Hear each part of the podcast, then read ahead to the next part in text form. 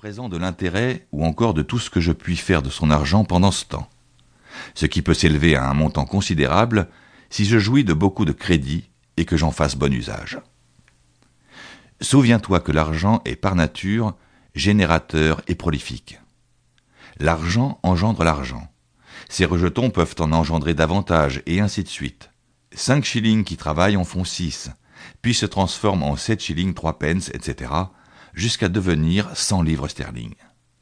Plus il y a de shillings, plus grand est le produit chaque fois, si bien que le profit croît de plus en plus vite. Celui qui tue une truie en anéantit la descendance jusqu'à la millième génération.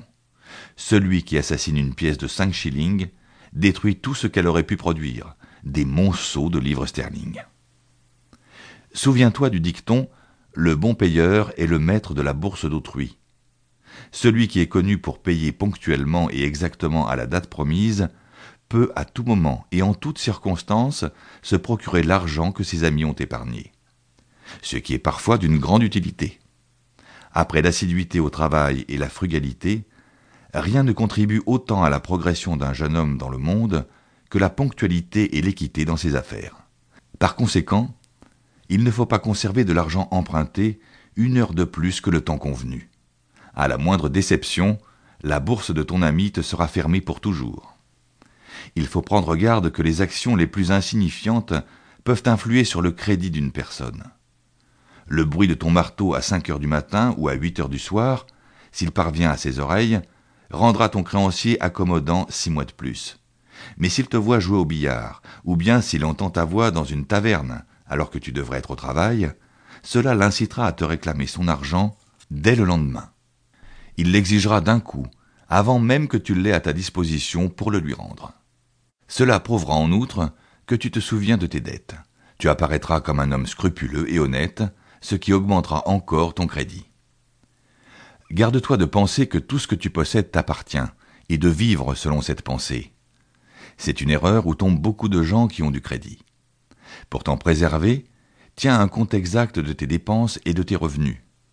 Si tu te donnes la peine de tout noter en détail, cela aura un bon résultat. Tu découvriras combien de dépenses merveilleusement petites et insignifiantes s'enflent jusqu'à faire de grosses sommes. Tu t'apercevras alors de ce qui aurait pu être épargné, de ce qui pourra l'être sans grand inconvénient à l'avenir. Pour six livres sterling par an, tu pourras avoir l'usage de cent livres, pourvu que tu sois un homme dont la sagesse et l'honnêteté sont connus.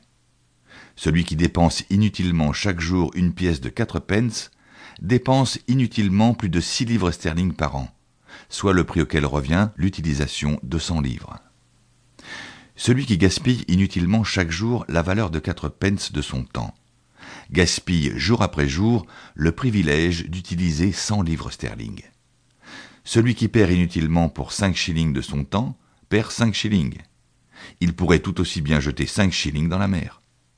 Celui qui perd 5 shillings perd non seulement cette somme, mais aussi tout ce qu'il aurait pu gagner en l'utilisant dans les affaires, ce qui constituera une somme d'argent considérable au fur et à mesure que l'homme jeune prendra de l'âge.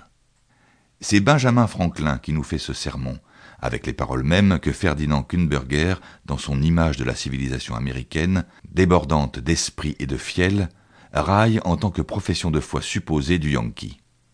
Qui doutera que c'est l'esprit du capitalisme qui parle ici de façon si caractéristique, mais qui osera prétendre que tout ce qu'on peut comprendre sous ce concept y soit contenu? Arrêtons-nous encore un instant sur ce texte dont Kurnberger résume ainsi la philosophie. Ils font du suif avec le bétail, de l'argent avec les hommes.